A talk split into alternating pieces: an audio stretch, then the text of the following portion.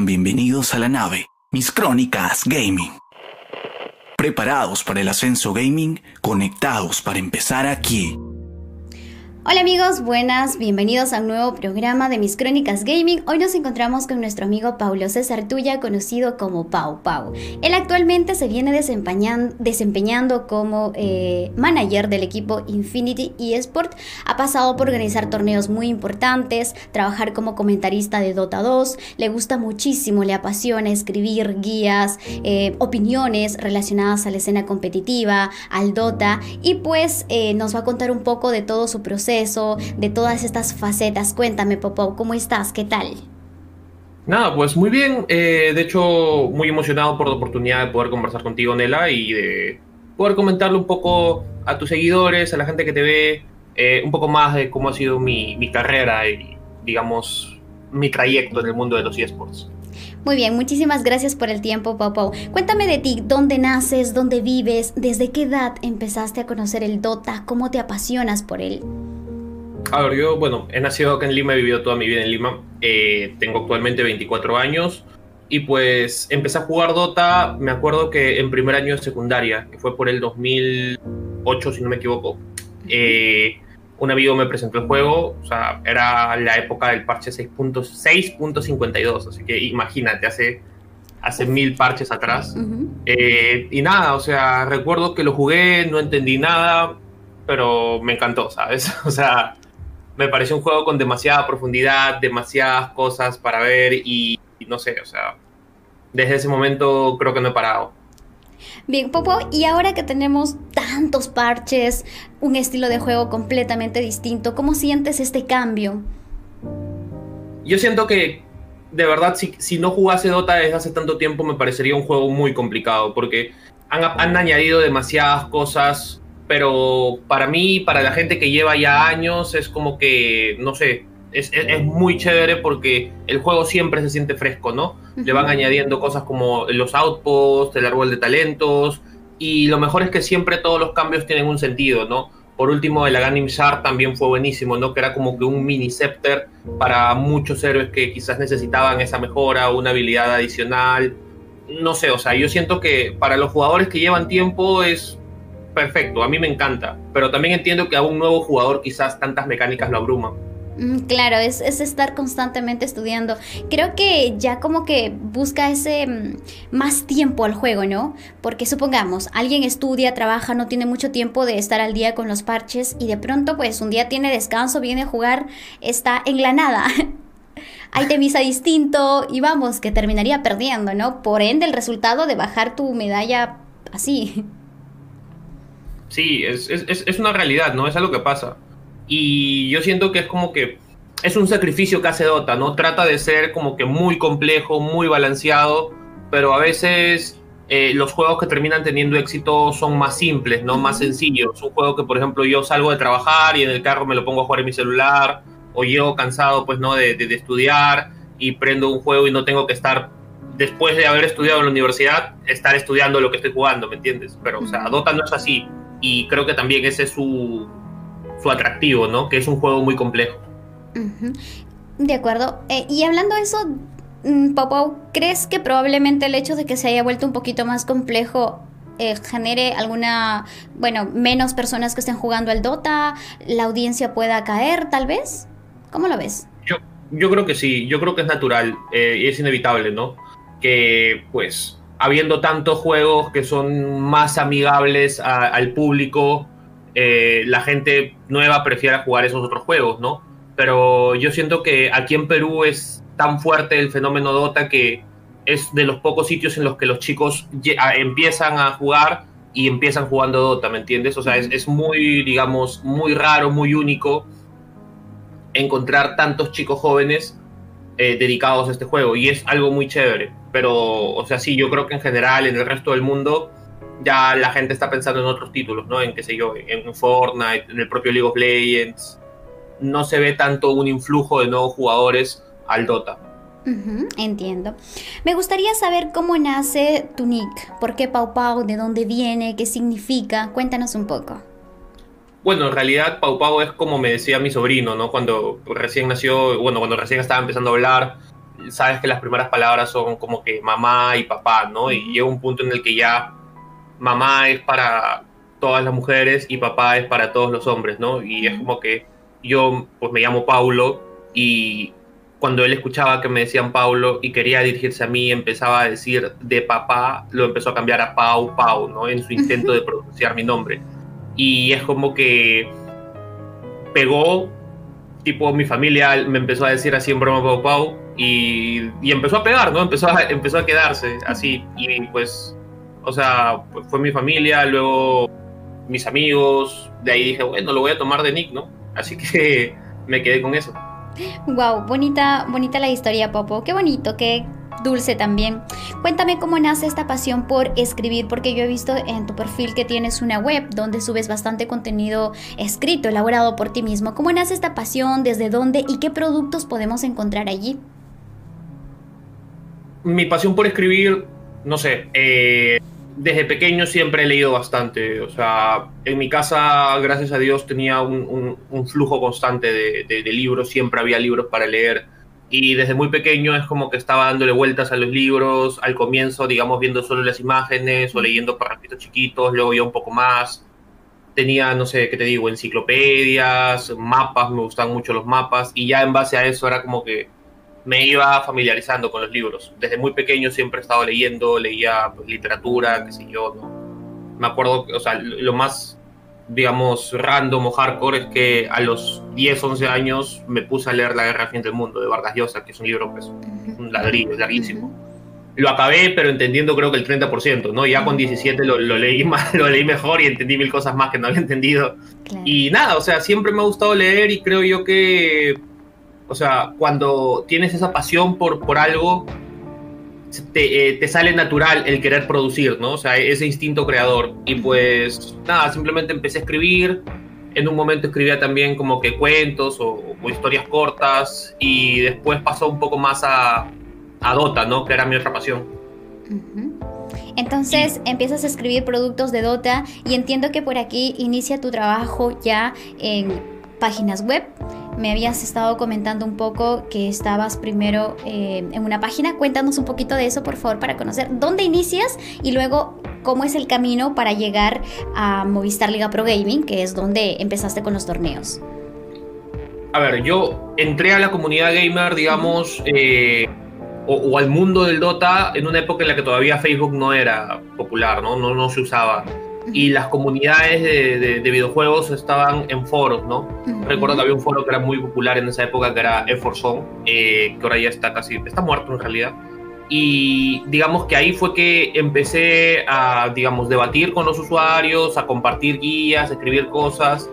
Y la primera página en la que sí ya era, digamos, redactor fue en Zona Dota, que en su momento fue una página bastante popular en la época de Dota 1, que era la página oficial de, de, los traductores de Dota al español, porque en esa época Dota, como era un mapa de Warcraft, lo traducían voluntarios, no lo traducía un equipo de Valve. Así que, o sea, era una página bastante grande, ¿no? Y yo escribía ahí, escribía noticias, traducía entrevistas, en un momento también me ponía a hacer yo mis propias entrevistas a a jugadores, digamos, tier 2, por así decirlo, ¿no? De Europa, de Norteamérica, que también encontraba en foros de, en, inglés.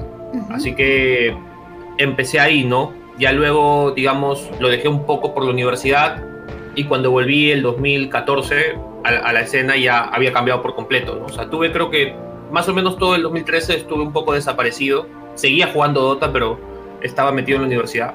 Y cuando volví ya como que todo se movía por Facebook, todo era fanpage, ya nadie visitaba las páginas web, los foros estaban pues este, muriéndose y no sé, como que ahí lo único que hice fue, ok, ya como que la gente con la que trabajaba está en otras, porque era gente mayor también, eh, no conozco mucha gente de los que están ahora en la escena y abrí mi blog, abrí un blog eh, en el que me puse a escribir eh, opiniones, cosas de lo que veía en la escena y tal y a partir de ahí fue que, o sea, me fue conociendo gente importante, ¿no? De, de, la escena de ahora y que gracias a ese blog se me fueron abriendo puertas. Ok, entonces por allí es que vamos a ser mm, vistos por personas importantes como mencionas y se te llama hacia lo que es la Media. Ah, primero, antes de la Media, o sea, me contactó André cuando todavía no existía la Media para poder eh, levantar la página web de, Gamer Studio.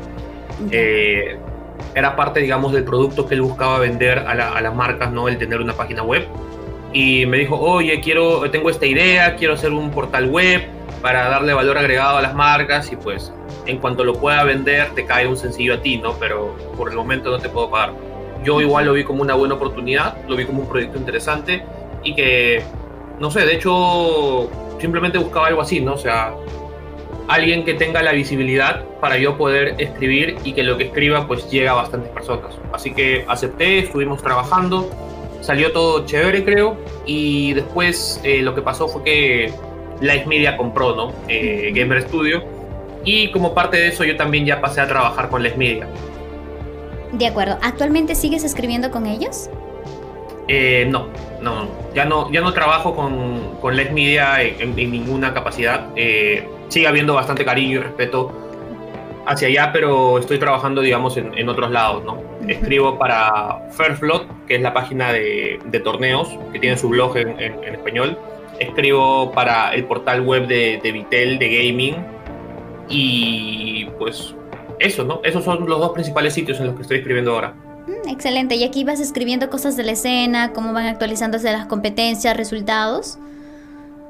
Eh, es, es, variado, ¿no? Por ejemplo, en Vitel tengo, digamos, un approach más general, o sea, toco varios juegos, porque también es lo que pide el sponsor. Y en el caso de Fairplot, sí, hablo exclusivo de Dota, en algunos casos eh, sobre la escena, y en otros casos más sobre el juego, ¿no? Digamos, héroes fuertes del parche, trucos, etcétera. Ok, una vez que llegas entonces eh, a la media, entiendo que inicias en la producción, en todo lo que respecta a la creación de los torneos. ¿Cómo fue esta experiencia, Pau Pau? Cuéntanos. Claro. Eh, en realidad, digamos, yo entré, como te decía, solo como redactor y fui escalando, ¿no? De a poco, progresivamente. Y cuando, pues, Luis Carrillo me contacta, me dice, oye, vamos a entrar con Movistar, vamos a ir con todo, y yo necesito una persona que de verdad se encargue del torneo, que de verdad conozca la escena, conozca los jugadores y que esté dedicada a que no haya ningún, ¿cómo decirlo? O sea, ningún problema, ningún contratiempo, porque obviamente estábamos con Movistar, en ese tiempo Movistar todavía tenía su canal de televisión el 707, así que, o sea, no podíamos darnos el lujo de, por ejemplo, que un equipo no se presente o que, o que llegue tarde o lo que sea. Así que nada, me contactó, me dio la oportunidad, yo tenía, estaba trabajando en el banco, me acuerdo, eh, y de hecho era un, puesto interesante, ¿no? Con línea de carrera y todo, pero dije, oye, no, si no acepto esto, me voy a arrepentir por toda mi vida. Así que le di, ¿no? Y la experiencia en sí yo creo que fue muy gratificante. Yo quiero creer que tuvo un impacto positivo en la escena y, no sé, y, que ayudé sobre todo a que muchos jugadores tengan la oportunidad, ¿no? De, aparecer, qué sé yo eh, un Pacaz, un, un un Sacred, o sea, en ese momento, cuando empezamos el torneo, no habían tantos equipos como ahora, no eran conocidos, o sea, yo tuve que hacer el, trabajo de investigación, ver los resultados de estos equipos, ver de dónde venían los jugadores y pues tomar la decisión de invitar a ocho equipos que en esa época tú podías decir, ok, okay acá en Perú hay cuatro equipos. Y te preguntabas, oye, ¿y los otros cuatro y ahí venía el trabajo de ir buscando y eso, ¿no? Y yo creo que no me equivoqué porque eh, en ese momento invitamos a Vicious Gaming, que en esa época no los conocían y terminó siendo top 2 de la top 3 de la región, ¿no? Que se jugaba todas las finales con Thunder. Igualmente invitamos a Incubus que igual no, no era muy conocido en esa época, pero ya empezaba a ganar todas las Open Qualifiers y pues de ahí terminaron saliendo jugadores muy importantes, ¿no? Qué sé yo, este, Pacá, Sacre, Daretes, el propio Pamplona, que ahora juega con Infinity, así que, o sea, yo creo que esa fue una parte importante, ¿no? Como que no había mucho conocimiento de, esa parte de la escena y ahora gracias a LPG ya no es que hablamos de Infamous Thunder y, y nada más, hablamos de 5, 8, 10 equipos peruanos y la gente mal que bien los conoce a todos, ¿no? Y al menos ha escuchado algo de esos equipos. Exacto, Popo. Ese trabajo que has realizado y creo que Movistar Liga Pro Gaming ha sido una puerta, como tú mencionas, para dar a conocer nuevos equipos, para que esos mismos equipos tengan más oportunidades, los chicos puedan también recibir otras propuestas y me parece bastante bueno, ¿no? Porque un torneo nacional que tenga la posibilidad de dar tanta chance a nuevos players es, es magnífico. En este mismo trabajo que tú venías desarrollando, Pau viene la siguiente parte que es iniciar comentando Dota 2. Luego de que ya estabas detrás de todo esto, que es la organización. Ahora, ¿cómo te das ese saltito para empezar a narrar? En realidad, la narración fue algo que me cayó un poco de, del cielo, ¿no? Nuevamente fue por, por Luis Carrillo, una persona a la cual le debo bastante que un día me vio en la oficina sentado y me dijo, oye, tú de verdad quieres castear, ¿no? Yo le dije, bueno. Y, y me dijo, ok, mira, tal partida vas a empezar, quiero ver cómo te va, dalo todo. Y, y me, dio la, me dio la fe, ¿no? Me, me puso la confianza. Yo creo que a partir de ahí fue que realmente me tomé en serio lo de comentar, porque yo entré un poco a comentar sin, sin saber mucho del oficio, o sea, sabía del juego bastante, sabía mucho de la escena y los jugadores y bla, bla, bla, pero nunca me había preguntado, oye, de verdad, ¿qué es lo que hace un comentarista? ¿no? Y recién cuando tuve la oportunidad de, de, ser comentarista por primera vez, me di cuenta de que había mucho oficio, ¿no? Y, me puse, digamos, a estudiar bastante, a, a, trabajar bastante para poder aprender cómo, cómo hacerlo bien. Creo que en algún momento estuve en un muy buen nivel, en el que entendía muy bien del juego, en el que digamos, tenía un buen, un buen flow, un buen flujo, me refiero con, con mi compañero de cast. Y pues, o sea, fue fruto de, de, haber estado trabajando duro por eso, ¿no? ¿Con quiénes empezabas en esa época más o menos? ¿En qué año fue aproximadamente tus inicios de narración? Empecé a castear a fines del 2018. Y en esa época, pues, estábamos con el equipo de, de la Media, ¿no? Que, que más o menos eh, se ha mantenido hasta ahora. ¿Qué te digo? Eh, Maverick es una persona con la, con la que he casteado bastante, pero más adelante, ¿no? Ya empezaba el 2019. Antes de él, eh, recuerdo a, a, Tío Inca haber casteado también, que ahora ya no está. Y los que, y los que siguen estando, que sé yo, Patrick, André, eh, una West la casteé, me acuerdo, con, con Místico, que también fue una experiencia bastante chévere. Místico es una persona que conoce bastante del juego. Eh, ¿Quién más podría estar por ahí? Lucky también, con Lucky hemos casteado infinidad de torneos, Open Qualifiers, torneos interescolares, de todo. O sea, también con Lucky hemos pasado un montón de torneos. ¿Solamente has narrado no, este, Dota o también has ido por otros videojuegos? Solamente Dota. Es algo que en su momento me planteé. Eh, dije, oye, Dota quizás no esté aquí para siempre, tengo que aprender a, a ser más versátil, a buscar otros juegos, pero no sé, es que Dota siempre me, ha apasionado, ¿no? O sea, por ejemplo, tuve en un momento la curiosidad de, de, de ser caster de Mobile Legends. Eh, de hecho, la sigo teniendo porque me parece un juego interesante. Pero es como que me iba metiendo cada vez más en Dota y, y, y, a medida que estaba más dentro era más difícil salir, ¿me entiendes? Uh -huh. Bien, pasamos por todas estas facetas y llegamos a ser manager de un equipo. ¿En qué momento se da eso, Pau Pau? A ver, yo digamos que más o menos a mitad de mi, de mi trabajo como eh, productor de torneos en Lake Media, es como que me empezó a picar el bichito, ¿no? Oye, ok, aquí estás ayudando a todos los equipos, estás tratando de que estos equipos sean conocidos, buscando que, pues, no sé, no choquen los horarios, que tengan un buen, un buen juego, eh, que, ten, que haya un buen stream y todo eso, pero sentía que no era lo que me llenaba, ¿no? O sea, sentía que estaba haciendo un impacto positivo, sí, pero no era precisamente el impacto que yo quería realizar. Y desde ese momento tenía muy claro que quería ser en algún momento, en algún futuro, manager de algún equipo o, o, o lo que sea, ¿no? O sea, o, o, ser parte de un equipo o quizás si el dinero me alcanzaba, pues tener mi propio equipo. Uh -huh. eh, en, luego de eso, digamos que, a ver, ¿cuándo fue? Me parece que fue aproximadamente en agosto que dejé de trabajar con las media Uh, por, por, razones enteramente personales, que de hecho también tienen que ver un poco con, con la pandemia y, y, mil cosas que tenía en ese momento. Uh -huh. Y quedé un poco libre, ¿no? O sea, ya no estaba ligado a, a, ser productor de torneos. Y eso era lo que me impedía ser manager de un equipo, ¿no? Porque obviamente no puedes organizar un torneo por un lado y al otro lado tener a tu equipo, ¿no? Imagínate, estaba participando en el torneo, se ve, se ve pésimo, ¿no? Sí. Así que ya después, desde ese momento como que me lo empecé a pensar, empecé a ver de qué manera podía entrar y todo eso, ¿no? Y, mi primer puesto como manager terminó siendo con, con Latam Defenders, ¿no? De, que me terminó pasando la voz eh, Bleu, que es un gran amigo mío. Eh, ha sido, él ha sido el encargado de marketing de por varios años y pues ahora es ha fundado su propia organización, ¿no? Que es Defenders. Me dijo, oye, Pau, queremos entrar a Dota, un auspiciador está poniendo plata, pero necesita que tengamos equipo de Dota, ¿qué podemos hacer?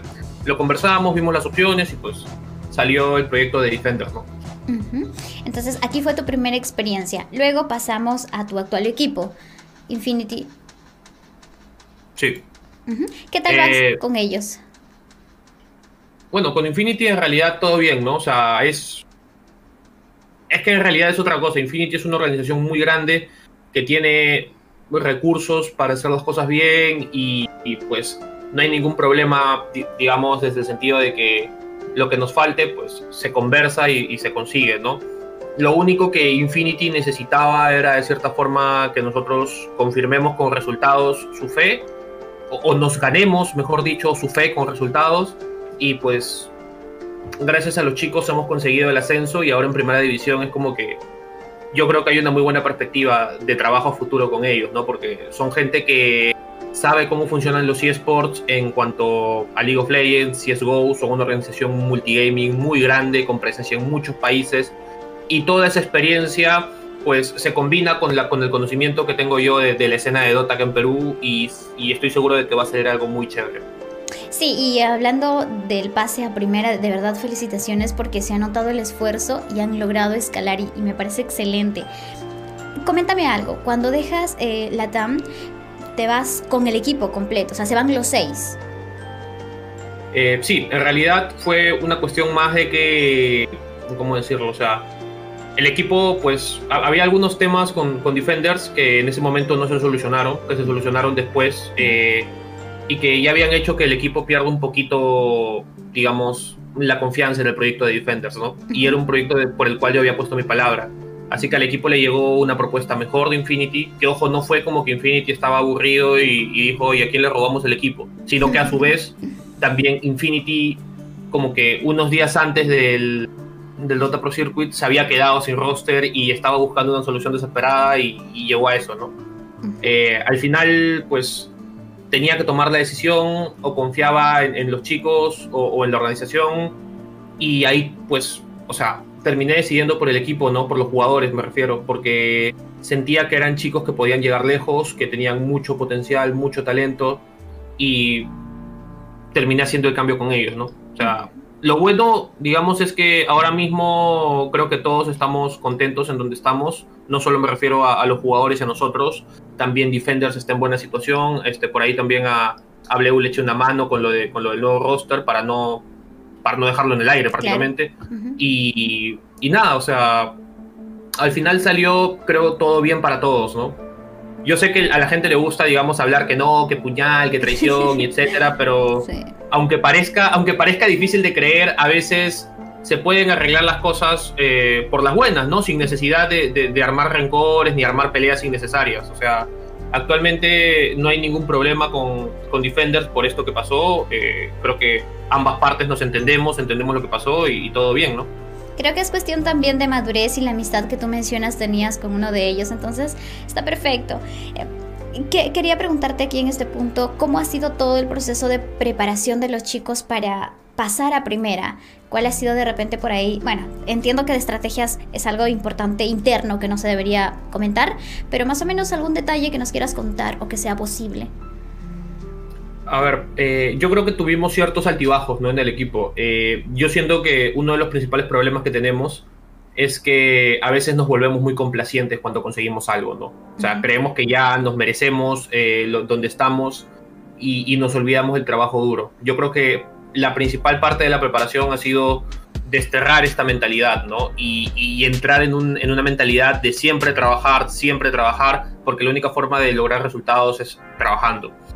Eh, contamos también con, la ayuda de una psicóloga que es chilena, que hace sesiones semanales con todos los chicos, o sea, una vez a la semana se sienta con cada chico, conversa con ellos una hora y que yo creo que también nos ha ayudado a que, a que los jugadores pues mejoren, no a nivel deportivo, que ya tienen un muy buen skill, sino más bien a nivel personal, ¿no? O sea, cómo son ellos como, como personas y a la vez como profesionales y cómo se, cómo se comunican y cómo interactúan con sus compañeros, que yo creo que es una parte que muchas veces dejamos de lado. Y, no, solo en, no solo en los esports, yo creo que cualquier persona que haya trabajado alguna vez en su vida se dará cuenta de que muchos problemas se solucionan teniendo un terapeuta una psicóloga que, que, ayude a la gente a entenderse. O sea, pasa en todos lados, no solo, no solo en el deporte.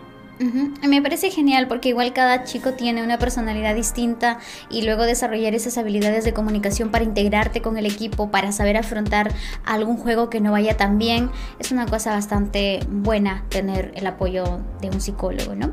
Pau, como manager de un equipo en Perú, eh, ¿cómo es esta experiencia? ¿Qué se hace detrás de? ¿Cómo podemos ver en comparación con otras regiones? es una experiencia alucinante, de verdad. Es, una experiencia muy rica eh, en, en, experiencia, valga la redundancia, o sea, en, emociones, en momentos, que yo de verdad no la cambiaría por nada, no porque es verdad que hay una parte administrativa que tienes que realizar, que es, digamos, un trabajo, no sé, pues de casi de oficina, de estar coordinando scrims, teniendo reuniones, qué sé yo, hablando con, con, otra gente de la organización. Dependiendo de qué tan grande sea la organización, a veces el manager incluso habla con marcas. En mi caso, pues Infinity tiene su propio equipo comercial, así que no me encargo de eso. Eh, coordinando siempre con torneos, etc. Esa es, digamos, la parte aburrida, ¿no? Pero yo creo que la parte más interesante está en qué impacto puedes tener sobre los jugadores, ¿no? Eh, a través de las conversaciones que tienes con ellos, a través de las decisiones que tomas, de cómo van a trabajar.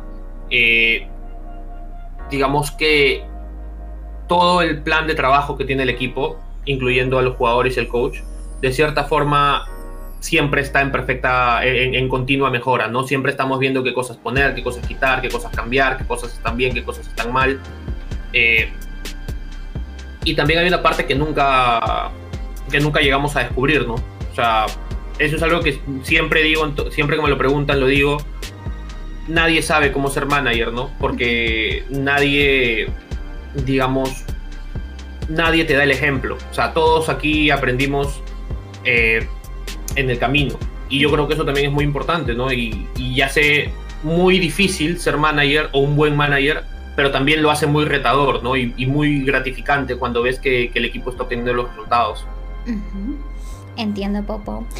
Coméntame un poco en la cuestión de competitividad. Eh, con otras regiones. Dota Perú, Dota Brasil, Brasil tal vez que es un país donde vamos, eh, creo que está un poquito más consolidado, o de repente con otros países donde no se siente mucho la presencia de Dota. Tal vez no lo sé. Argentina, ¿cómo haces la comparativa con ello? Yo creo que en Latinoamérica Perú es, es rey ¿no? en Dota y eso es indiscutible. Incluso contra Brasil, que tiene una mejor infraestructura de eSports, que tiene eh, mucho más dinero invertido, mucho más interés de la empresa privada por apostar por los eSports.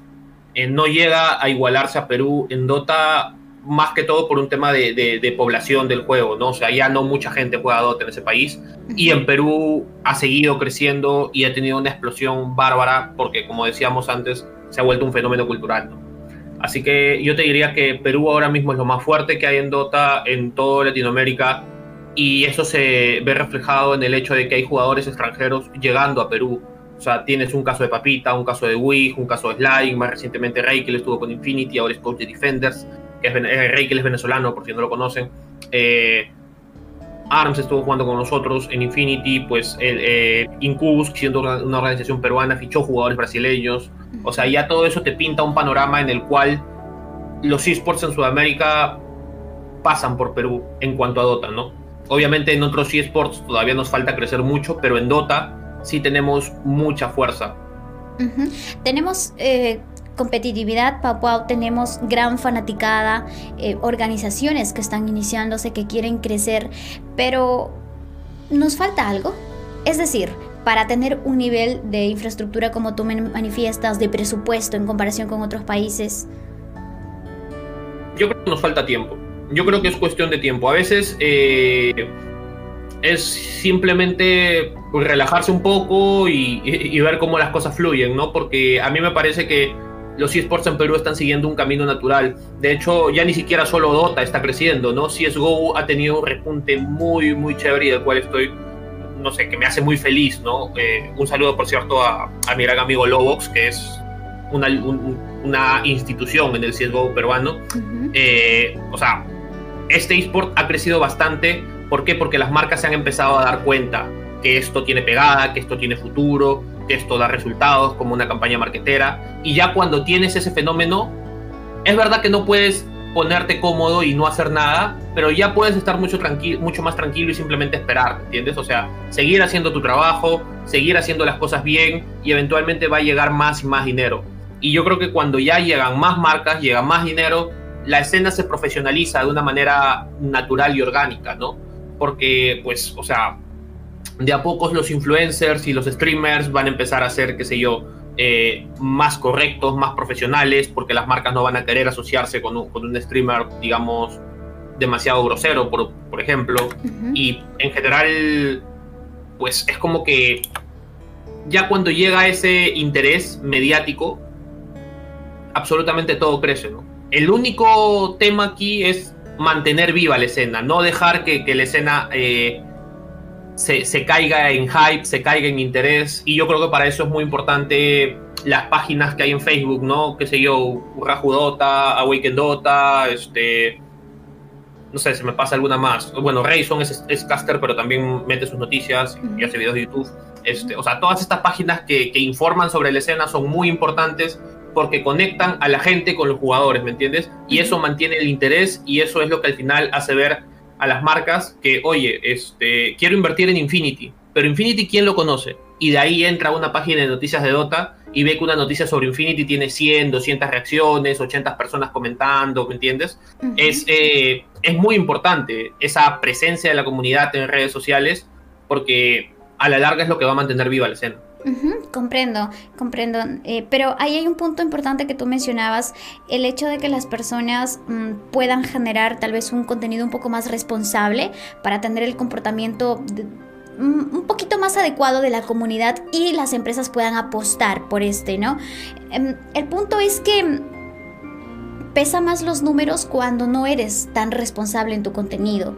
Entonces, ¿una empresa desde tu experiencia viene por números o actualmente ya le importaría un poco el contenido más adecuado, si lo podemos denominar de alguna forma? Yo creo que hay etapas. Yo creo uh -huh. que cuando una empresa recién entra a un rubro, es como que no tiene mucho poder de negociación porque no conoce mucho cómo es ese mundo, ¿me entiendes?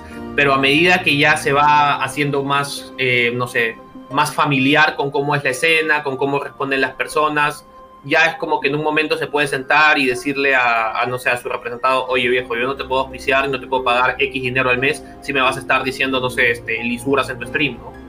Eh, yo creo que al comienzo, obviamente todas las empresas se van a guiar por números, porque es, eh, es el indicador más evidente y más obvio. Uh -huh. Pero ya cuando la escena va madurando, va creciendo y, y se va asentando también un poco, pues eh, las, las, marcas se van yendo por gente que no solo jale números, sino que también tenga algún tipo de impacto positivo, ¿no? Y eso es algo que también se ha visto reflejado, justo lo conversaba con, con André eh, hace unas semanas, en la política de Facebook para dar contratos, ¿no? Antes Facebook daba contratos a, a diestra y siniestra si es que les asegurabas los números exclusivamente, ¿no? Uh -huh. Pero ahora ya las reglas para conseguir contratos son un poco más complejas no, no, importan únicamente los números, sino que también importa que tú seas una persona importante en la escena, ¿me entiendes? O sea, que tú estés contribuyendo a la escena, que seas parte de algo y no simplemente alguien que pues está eh, jalando gente, pero que en realidad no es, eh, no, no, es importante, por así decirlo, en, en la industria. Y yo creo que ese es un cambio que refleja muy bien cómo operan las empresas, ¿no? Al comienzo, lo único que te van a importar son los números, pero ya más adelante vas a buscar un valor agregado. Excelente, gracias por ese punto, Pau. Coméntame un poco ahora cuál consideras tu logro más sorprendente en todo este camino que hemos conversado, que me parece bastante increíble porque has pasado por muchas etapas. Mi logro más sorprendente es que de verdad me lo preguntaste la otra vez y lo he seguido pensando y tengo uno que quizás no signifique tanto en comparación a, las demás cosas que, he ido consiguiendo, pero que para mí sí es muy importante, quizás también porque es la primera vez que, que, lo sentí, ¿no? Eh, que fue cuando era analista de Playmakers, que eso también es algo de lo que no, no hablo mucho, creo. Eh, Playmakers es el equipo que viajó a la Bucarest Minor, donde estaban Kotaro, Stinger, Axel, Sword y, eh, y Faker. Y pues ahí yo era analista, no era, no era manager, era analista. Eh, la manera en que yo trabajaba era buscaba información estadística de los equipos y trataba de, construir una historia de cada equipo, ¿no? Oye, este jugador juega tal cosa, no juega, no juega este héroe, mira como siempre banean a este héroe, así que no tenemos que banearlo, o sea, todo ese tipo de tips para hacer que el draft sea más sencillo, ¿no? Y nos jugábamos, recuerdo, la clasificación a la minor contra Infamous, ¿no? Eh, en ese momento Infamous, me acuerdo que dos días antes de la clasificatoria había quiqueado a Whisper y Schofield, si no me falla la memoria, y había traído a Envy y a Snaking, ¿no? Y es como que eh, era una de esas decisiones, eh, digamos, se había tomado en cuenta mucho el historial de Envy. Era una persona que tenía mucho peso históricamente pero que todos en Playmakers estábamos de acuerdo que pues ya en ese momento no era el mismo jugador que antes, o sea que era un jugador que se podía derrotar y que de todas maneras derrotarlo iba a significar bastante. Así que recuerdo haberme sentado con Stinger un día antes a conversar del draft, hablamos un montón, le mostré, oye mira, esto están jugando, esto no están jugando, esta es la pool de Timado en medio, porque en ese momento Timado eh, había dejado ya de jugar medio y se había puesto a jugar full HC y de pronto lo habían mandado de nuevo a medio para que Envy juegue HC y dijimos, ok, estos están sacando tal héroe, tal héroe, ¿cómo lo contaríamos? Nos, nos metimos unas ideas bien alucinantes, eh, íbamos a jugar de hecho en esa época Lycan medio, ¿no? 2019 de enero que... Eh, perdón, 2018 diciembre incluso, que, que, el, que Lycan medio todavía no existía, pero ya lo teníamos claro, decíamos no, este, si sacan Rubik podemos sacar Lycan, si no sacamos Dazzle, ganamos la línea, etc, etc, etc teníamos todo claro. Y cuando llegó el día del juego, pasó exactamente lo que planeamos, ¿no? O sea, leímos a la perfección el draft de, Infamous y teníamos respuestas para todo. O sea, el resultado fue que el equipo ganó 2 a 0 y de una manera pues bastante convincente, ¿no? Ese día Faker pues este, reventó la línea contra Timado porque nos aseguramos de darle un matchup bastante cómodo y pues en ese momento Faker empezaba a demostrar ya todo el talento que ahora sabemos que tiene. Así que, o sea, yo creo que esa victoria significó mucho para mí porque fue la primera vez que yo sentía que mi trabajo en, la escena tenía un impacto en, eh, competitivo. Eh, y además porque me alegraba mucho por, por, el equipo, porque la verdad es que había empezado como un equipo entre comillas de estrellas, luego habían ido saliendo, ¿no? Eh, salió Quinteca, salió este, Leo Style, y como habíamos quedado, pues ya no éramos favoritos contra Infamous, ¿no? Eh, Infamous venía con todo el hype de, ok, mira, hemos traído a dos jugadores norteamericanos y tal, y se sintió un poco, no sé, sacar la cara por, por, por el Perú, ¿no? También, o sea, ¿por qué, ¿por qué negarlo? Así que nada, o sea, yo creo que ese fue un momento muy chévere para mí. Ya después vinieron otros momentos, pero la emoción que sentí ahí, yo creo que no se compara. Claro, es prácticamente el resultado de todo el trabajo de investigación previo que has venido realizando. Excelente. Coméntame eh, algo, Pau En todo este proceso que hemos conversado sobre tu crecimiento, también estabas estudiando, ¿correcto? O por lo menos ahorita, no sé, 2021, ¿ya te titulaste o estamos a punto de conseguir ese título? Sigo luchándola. Me falta todavía. Estoy este, a mitad de la tesis.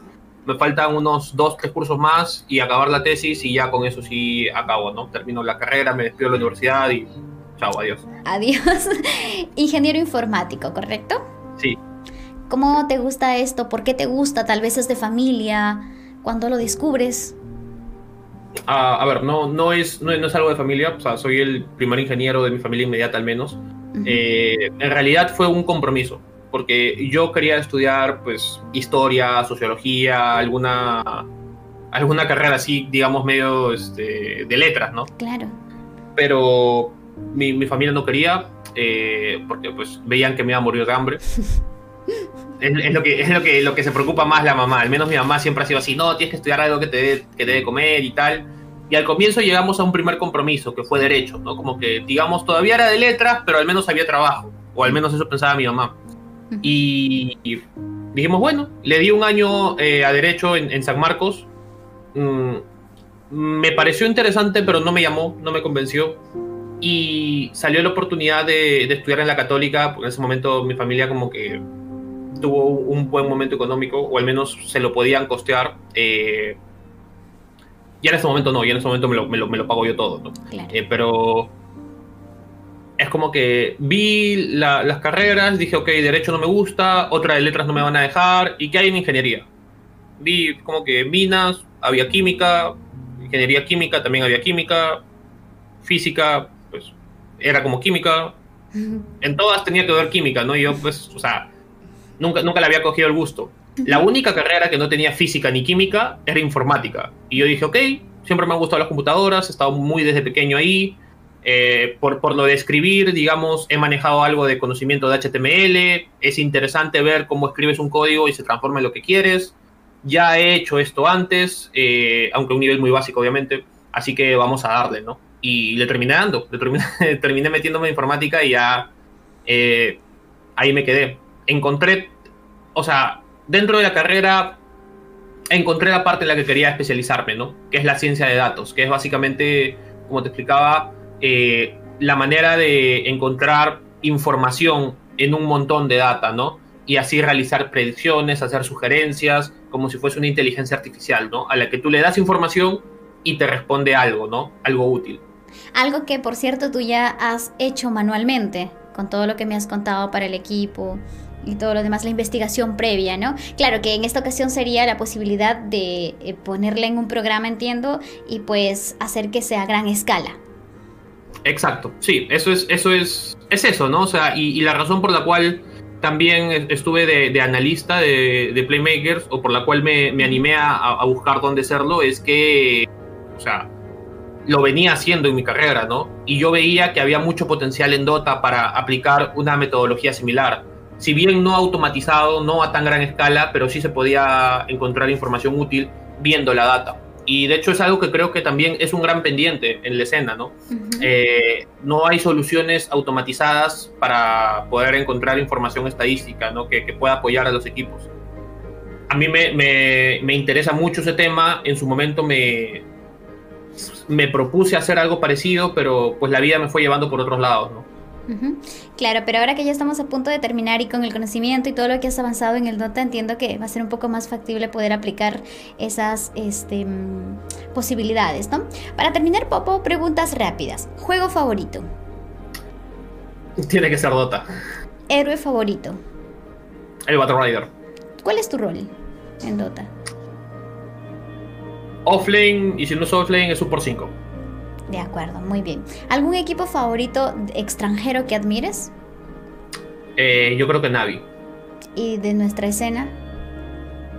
Te tengo que decir Infinity, ¿no? Pero antes de Infinity, eh, la verdad, la verdad que sí era Infamous, ¿no? O sea, siempre admiré mucho su trabajo.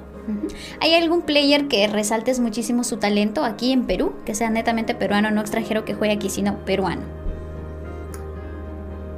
Yo creo que por el potencial y el futuro que tiene Pipi, ¿no? De acuerdo, muy bien. ¿Alguna película, libro o serie que te guste? A ver, te, digo las tres, ¿no? Eh, película Ciudad de Dios es una película buenísima. Para mí es de lo mejor que se ha hecho en Latinoamérica en cuanto a películas. La serie, pues Bojack Horseman, muy buena. Y en cuanto al libro, eh, el libro que más me ha, me ha, metido cachetadones, a pesar de que no lo he terminado de leer, es este, La broma infinita de David Foster Wallace cada cierto tiempo lo agarro, lo leo un poco, unas 50, 100 páginas, y de ahí digo, ok, me ganaste, volveré más tarde. Bien, ¿una canción con la que te identifiques actualmente? Actualmente. Ya, actualmente yo creo que eh, Marruecos, de Gabriel Drago, que es un rapero acá de Perú. Bien. Y, espero que ya hayas pensado en esta pregunta. ¿Alguna frase que te defina o tres palabras que definan a Pau Pau? Ya, a ver, la he estado pensando. Eh, la primera palabra que me define es este mm, cooperación. Eh, cooperación, digamos, eh, con, todos. Trato de, trato de ser así, ¿no? De te ayudo y me ayudas y, crecemos juntos. La siguiente palabra que me definiría es eh, ociosidad. Tengo que, tengo, que, tengo que ser honesto, ¿no? Que puede ser algo bueno y algo malo. O sea, la ociosidad, cuando la canalizas bien, te permite hacer las cosas más rápido, ¿no? De la manera más sencilla. Pero cuando no la canalizas, o sea, terminas convirtiéndote en un tipo que se queda todo el día en la cama echado pasa arriba, que no es lo, no es lo ideal, ¿no? Y por último, yo creo que la última palabra que me define es pasión, ¿no? Soy una persona que sigue sus pasiones, sigue las cosas que le gustan y que no, no se queda conforme con hacer lo que los demás hacen. Así que esas son las tres palabras. Genial, Popo. Hablando de pasión, cuando tú estás enfocándote mucho en los videojuegos y la carrera, que obviamente no la dejas atrás, pero tu familia, ¿cómo interpreta esto? ¿Te permitió? Al comienzo no, al comienzo fue una conversación muy, muy larga. Eh, de hecho, el punto de quiebre fue cuando dejé el banco. Eh, yo entré a trabajar en el BCP en enero del 2019, después de, literal, o sea, después de llegar de, la Bucarest Minor con el equipo de Playmakers, es como que bajé del avión, dormí seis horas y al día siguiente ya estaba en un carro a, la Molina para trabajar en mi primer día en el BCP.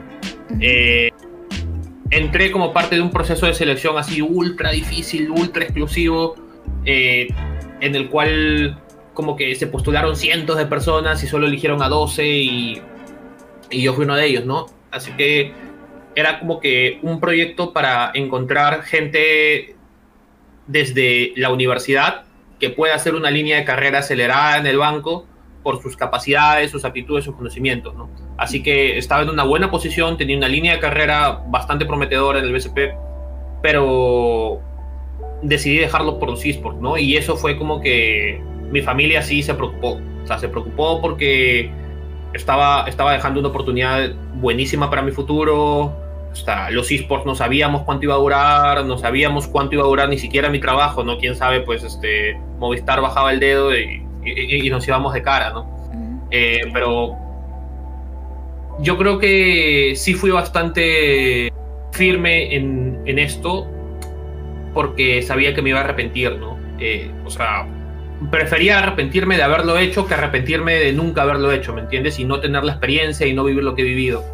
Y al final lo terminó teniendo mi familia. Creo que también un factor importante ha sido que, mal que bien, pues llegué a, los esports en una época en la que ya había algo más de, estructura, de infraestructura, en el sentido de que ya hay, ya hay empresas que te pagan sueldos, ya la mayoría de trabajos están empezando a ser pagados y pues, o sea, el dinero es lo que le da legitimidad a todo, ¿no? Y, y estas aventuras que tengo en los esports, o sea, tengo que reconocer que la entrada de dinero también me beneficia a mí porque obviamente es plata, pero más que todo le, da tranquilidad a mi familia, ¿no? De que lo que estoy haciendo es hasta cierto punto productivo. Y ya he podido asumir, pues, obviamente mis gastos, eh, he podido asumir el pago de la universidad yo mismo, que eso es algo que pues, o sea, varios de mis amigos no, no han tenido la oportunidad de hacerlo. Así que, o sea, ya creo que mi familia lo ha aceptado, o sea, hasta me apoyan ahora. Y sobre todo porque pues en, etapa de pandemia también encontrar trabajo en, en, industrias tradicionales es un poco complicado. Claro. Eh, así que nada, o sea, ya ahora pues sí, los esports como que me ayudan muchísimo más, ¿no? O sea, si yo quisiese mañana dejar todo en esports y dedicarme a un trabajo convencional, hasta estaría, digamos, en una situación de desventaja.